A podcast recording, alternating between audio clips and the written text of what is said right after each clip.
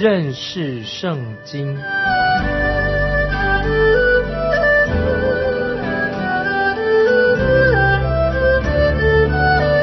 认识上帝的话，把上帝的话带到全世界。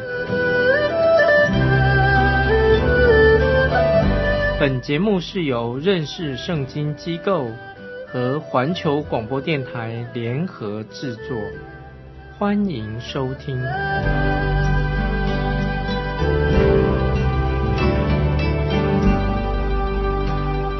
亲爱的听众朋友，你好，欢迎收听认识圣经，我是麦基牧师。我们在历代志下第六章看到奉献圣殿的崇拜，所罗门对百姓讲的信息，以及他在圣殿的祷告。第七章这一章是讲到神如何来回应他们。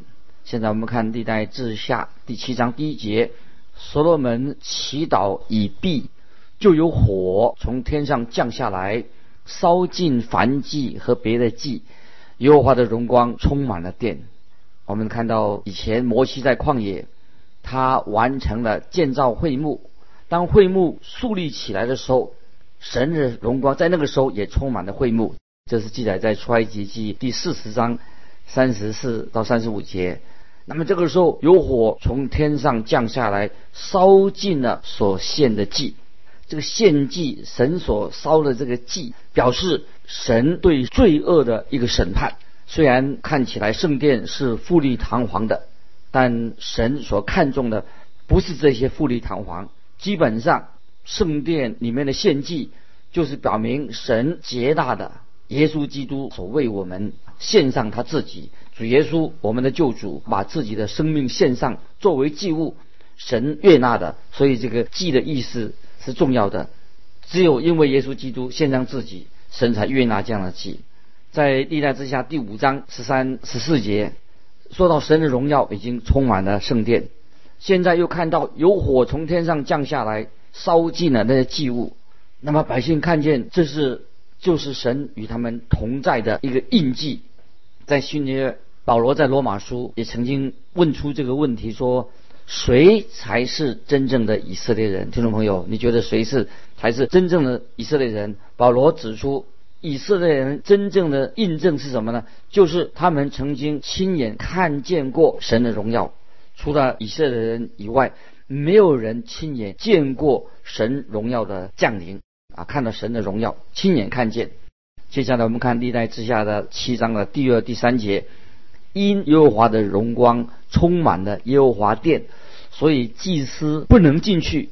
那火降下，耶和华的荣光在殿上的时候，以色列众人看见，就在铺石地匍匐叩拜，称谢耶和华说：“耶和华本为善，他的慈爱永远长存。”听众朋友，今天我们也要常常这样说：“神本为善，他的慈爱永远长存。”诗人诗篇里面也常这样说：“因他本为善，他的慈爱永远长存。”如果你我都不愿意这样说的话，还会有人说吗？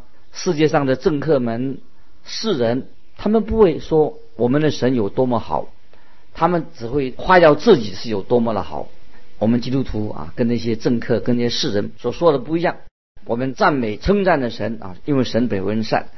接下来我们看历代之下的第七章第四、第五节，王和众民在耶和华面前献祭。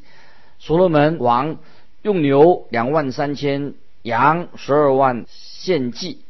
这样，王和众民为神的殿行奉献之礼。这两节经文关于所罗门他们众民在殿里面献祭的事情，曾经被人批评过。他们怎么批评呢？他们说。这些祭物和献祭太奢侈了，太奢华了，怎么用这么多？第二点，他们说搬运这么多祭物到祭坛上，怎么可能呢？他们又批评说没有必要杀这么多的牲畜。那现在让我们根据圣经的观点、神的话来做一个解释，为什么他们要杀这么多牛羊作为献祭？我们知道，第一点，圣殿虽然是百姓们的敬拜的中心。但是我认为，所有的线上的牛羊不是单单献在一个坛上，为了这个特别的节日，他们一定会在圣殿的另外的区域设立了许多其他的祭坛，就可以让所有从各地来的百姓所参加奉献礼献殿礼的人啊，都可以献祭。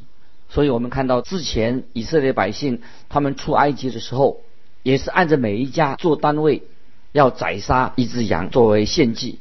那么这两个原因都可以说明的，献祭本身并不是浪费。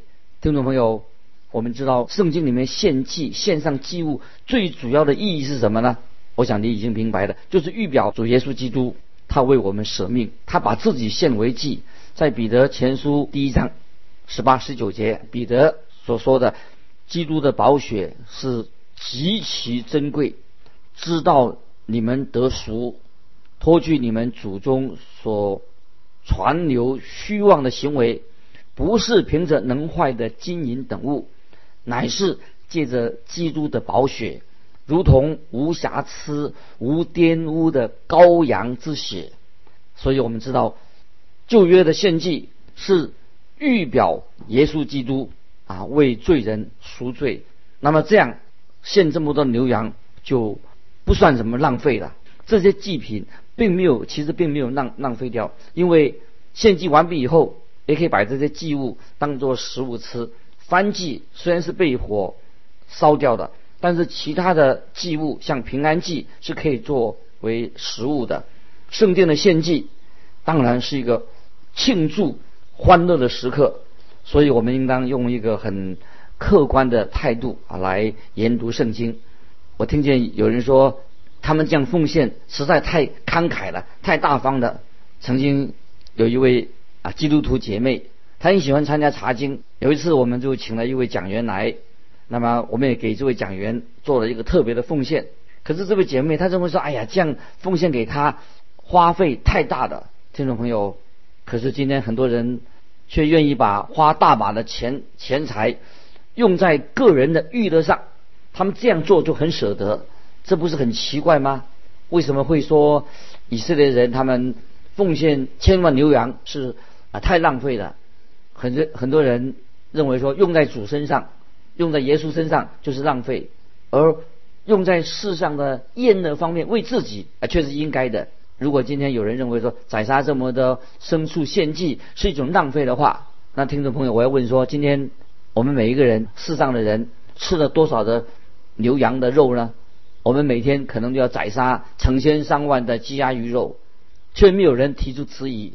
其实那些只不过是为了满足我们口福的需要，但是为荣耀神、为主所做的事情，我们所付出的，却会有人反对，这是太奇怪的。听众朋友，我问你，你是属于哪一种人？你是很吝啬吗？还是真正愿意把自己献上，愿意给啊，给出去为神的缘故，为神的荣耀，愿意付出？那么我当然，我个人是站在所罗门王这一边。我认为所罗门所做的事情这是对的，因为这些祭物都是指向预表耶稣基督为我们流血为我们舍命。接下来我们看历代之下七章第六节，祭司四立各供其职，立位人也拿着耶和华的乐器，就是大卫王造出来借立位人颂赞耶和华的，他的慈爱永远长存。祭司在众人面前吹号，以色列人都站立。看到啊这一节经文，我也愿意。今天我们每一位基督徒属神的人都愿意赞美神，说因他本为善，他的慈爱永远长存。神对待我们基督徒，对待蒙恩得救的人，实在太好了。接下来我们看第七、第八节，所罗门因他所造的铜坛容不下燔祭、素祭和子油，便将耶和华殿前院子。当中分别为圣，在那里献燔祭和平安祭生的子子油。那时，所罗门和以色列众人，就是从哈马口直到埃及小河，所有的以色列人都聚集成为大会，守节七日。啊，这里说到从哈马口到埃及河是，应当是指应许之地的从北啊，从北到南。接下来我们看十二到十四节，夜间，耶和华向所罗门显现，对他说：“我已听了你的祷告，也选择这地方作为祭祀我的殿宇。我若使天闭塞不下雨，或使蝗虫吃这地的出产，或使瘟疫流行在我民中，这称为我民的子民，若自卑祷告，寻求我的面，转离他们的恶行，我必从天上垂听，赦免他们的罪，医治他们的地。啊，这段经文，因为常常有人解释圣经的时候，他们没有照着上下文，就是随便来解释圣经，这是不可以的。如果我要这样做的话，这样神就啊一定不会应许我们啊，因为不能乱解释圣经。我常常有人听到有人就是引用这节圣经来做见证，他们说他们已经得到神的应许了。可是我们看看这段经文的主要的。意思是什么啊？我们常常要读经的时候要明白这段经文的原意是什么，内容是什么，上下文的关系是什么，不可以啊随便断章取义，也不可以扭曲圣经它原来的意思啊。这是我们听众朋友不可以按照个人的私意来解经啊，随便应用到我们自己所追求的啊，我们自己的计划里面，这是不正确的。怎么样解释圣经呢？就是要按照圣经的时代。知道啊，按圣经是有时代性的，按照圣经的时代来作为圣经的注解啊，这是非常重要的。举个例子来说，像主耶稣在登山宝训啊，他称为啊，愿神的国降临，在祷告里面，愿神的国降临，也讲到啊神的律法，那么以及神所定规啊，怎么样应用在啊生活上面。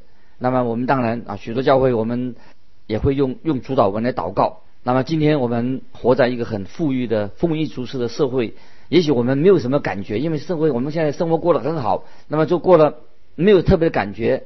可是要记得，当大灾难神所预定的大灾难来临的时候，那么时候那个时候人就会迫切的祷告。所以我们每一个基督徒，我自己是要捍卫圣经的真理，但是我们不要走极端。我自己也教导登山宝训。那么我同时也指出，登山宝训的道理非常丰富，我们个人是没有办法达到神为我们所定定的标准。那么主导文对我们当然是很很很有帮助，我们也用主导文来祷告。但是当我们解释圣经的时候，解释圣经、讲解解释圣经的时候，和应用圣经的时候要分开，是有区别的。有一句话啊，也许给我们做一个参考：圣经是为我们而写的。但是圣经不是单单为我们所写的，这个办我们可以揣摩这个意思。圣经当然是为我们所写的，但是不单单为我们单单为我们所写的。所以当我们解释圣经的时候，必须要了解按照圣经的时代的背景。如果你没有按照圣经的背景的话，就很容易出错。因为圣经不全然是针对啊我们这个时代，所以圣经比如有旧约有新约，旧约里面有许多的。律例不是为我们现代人所写的，但是我们可以把这些旧约里面的许多的律例可以帮助我们，我们可以做应用，但是了解那是有时代性的，所以我们知道神借着新约圣经、旧约圣经来教导我们啊，让我们能够明白神到底告诉我们。现在我们再回到历代志下第七章的十四节，七章十四节。那么这个场景我们知道，就是所罗门这个时候他在这个圣殿里面做献殿的感恩礼拜，神就那天他就对所罗门做启示，这个启示是跟应许之地，因为时代的关系，跟应许之地有特别的关系。我们看到所罗门的祷告实在非常动人，也看到神要纪念他百姓的祷告，神就对所罗门说：“这称为我名下的子民。”听懂没有？神正在对谁说话呢？当然是对那称为我名下的子民，是对当时的以色列人说的。神对所罗门以及以色列人，要他们如果他们自卑，他们祷告，他们寻求神的面，离开他们的恶行，神就会应许他们三件事情啊！请同学们注意，应许他们三件什么事情呢？第一，应许垂听他们的祷告；第二，神会赦免他们的罪；第三。神会医治他们的地，这是神对以色列人所提出的应许，也是神的条件。从历史的事实里面印证了神是特别指出这三件事情。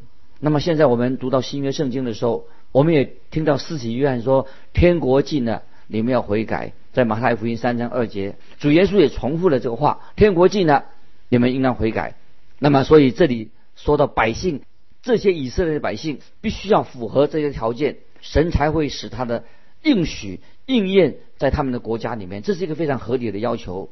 那么这段经文，听众朋友，我们也可以说是对我们今天听众朋友啊，神对我们说话。我们不能说，因为神没有直接对我们说话，那么我们就把这个圣经读圣经读完以后啊，就丢在一边。不是，这段圣经仍然是对我们有重要的教训。因为这里说到，这称为我名下的子民。当然，神今天也有一群他的子民，就是今天的基督徒，就是耶稣基督的身体，就是今天的教会，就是那些你我，包括你我，已经接受耶稣基督作为我们救主的人。在新约提多书第二章十四节这样说：他为我们舍了自己，要赎我们脱离一切罪恶，又洁净我们。特作自己的子民，热心为善，感谢神啊！今天我们也基督徒，我们也是神所拣选的，可以说是我们是特殊的这一群，是基督徒，很特殊的。在这里啊，特别经文里面说到说，就是神的百姓，那么要在神面前要自卑。我们也知道，我们肉体是骄傲的，在神面前我们要学习谦卑的功课。加拉太书第五章二十二、二十三节也提到。忍耐、温柔啊，圣灵所结的果子。那么谦卑对基督徒来说，就是神给我们的命令。就像对早期的以色列人说，他们要自卑。那么新约也提到关于祷告啊，要向神祷告啊，他们要以色列人要自卑，要祷告。新约圣经也告诉我们，基督基督徒要祷告。听众朋友，你们常常祷告，主耶稣常常要我们要精心祷告。保罗的教牧书信里面都教导我们祷告的功课。接着在刚才我们看过的寻求主的面，当然这个寻求主的面不单是对以色列人，也是讲新约圣经里面对我们的教导。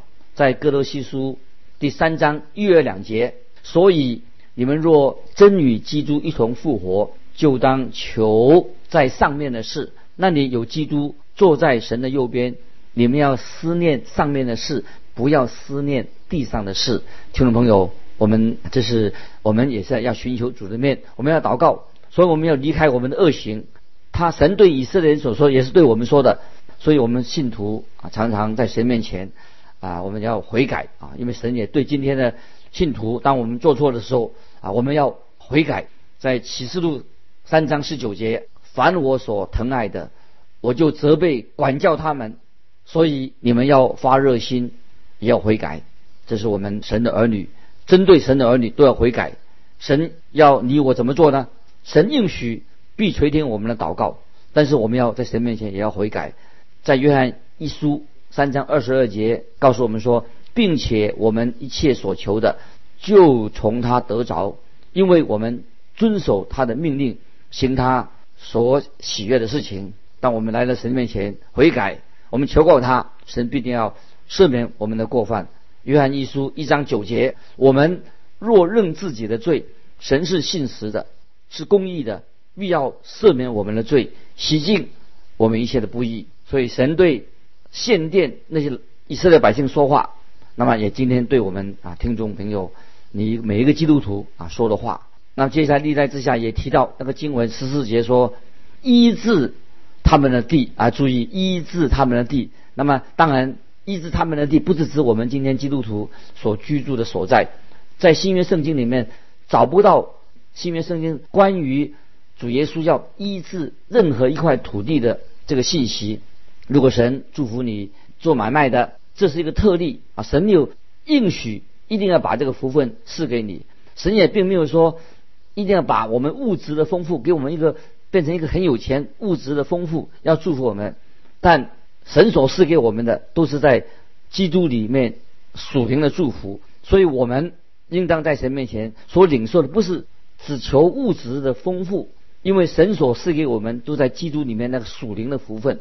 本来我们是局外人，不在神的恩典之内。我们常常以前是与神为敌的，如今我们已经成了成为了神的儿女。因为耶稣基督的宝血，我们已经罪过得到赦免，得到救赎，所以天堂是我们基督徒永远的家。新耶路撒冷就是我们啊基督徒一生的目标。我们到了新耶路撒冷，我们已经从地狱的火当中被拯救出来的，这是神给我们一个非常大、非常大的福分。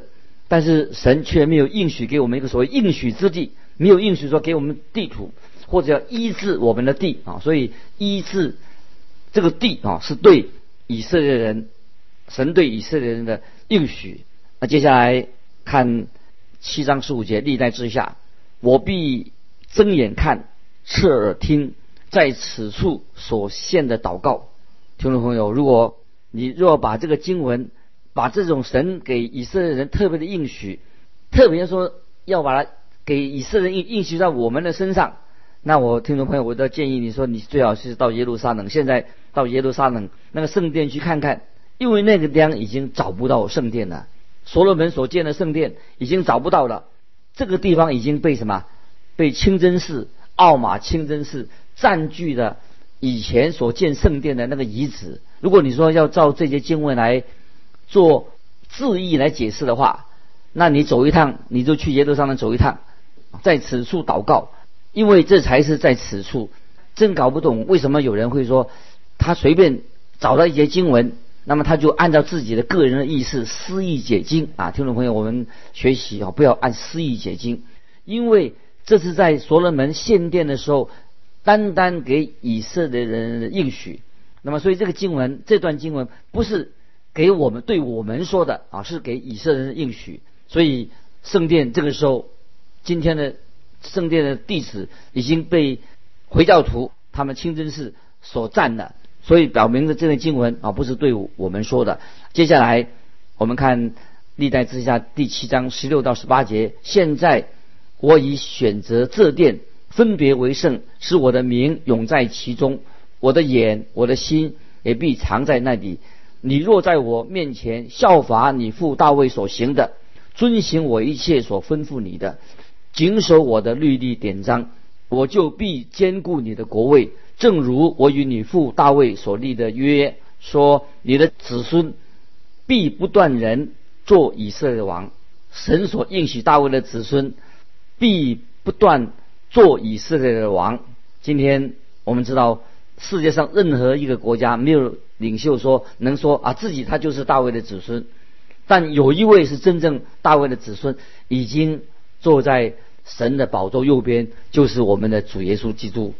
耶稣基督是完成了应验了这样的应许，在诗篇一百一十篇的第一节，希伯来书十章说十三节这样说，圣经这样说：你坐在我的右边，是讲主耶稣。等我是你的仇敌，做你的踏脚凳啊！这是诗篇一百一一十篇第一节，跟希伯来书十章说十三节。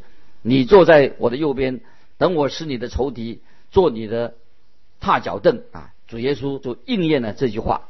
接下来我们看十九二十节，历代之下七章。倘若你转去丢弃我指示你们的律例诫命，去侍奉敬拜别神。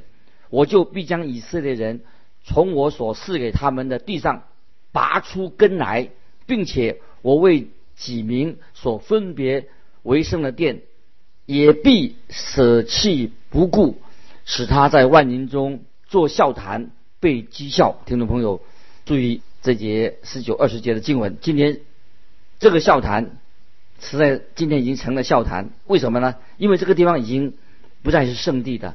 因为这个地方已经被清真寺原来的地方被清真寺他们的所在地就是原来的圣地的地方，圣经的话可以说是应验了。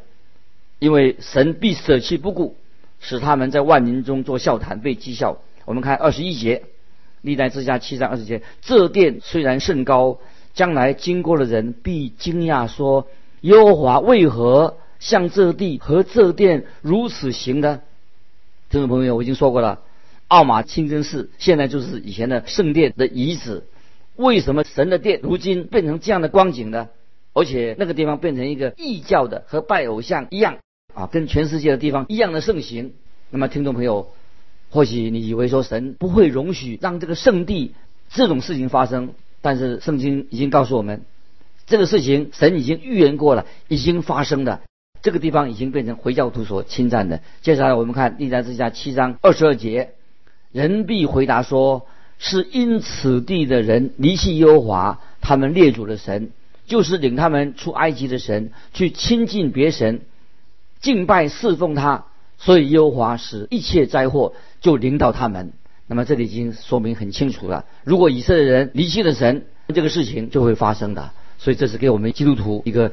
在神面前，神的应许，神的话，千万不能够掉以轻心。神的话已经应验了。因为时间的关系，我们就分享到这里。愿神祝福你，我们下次再见。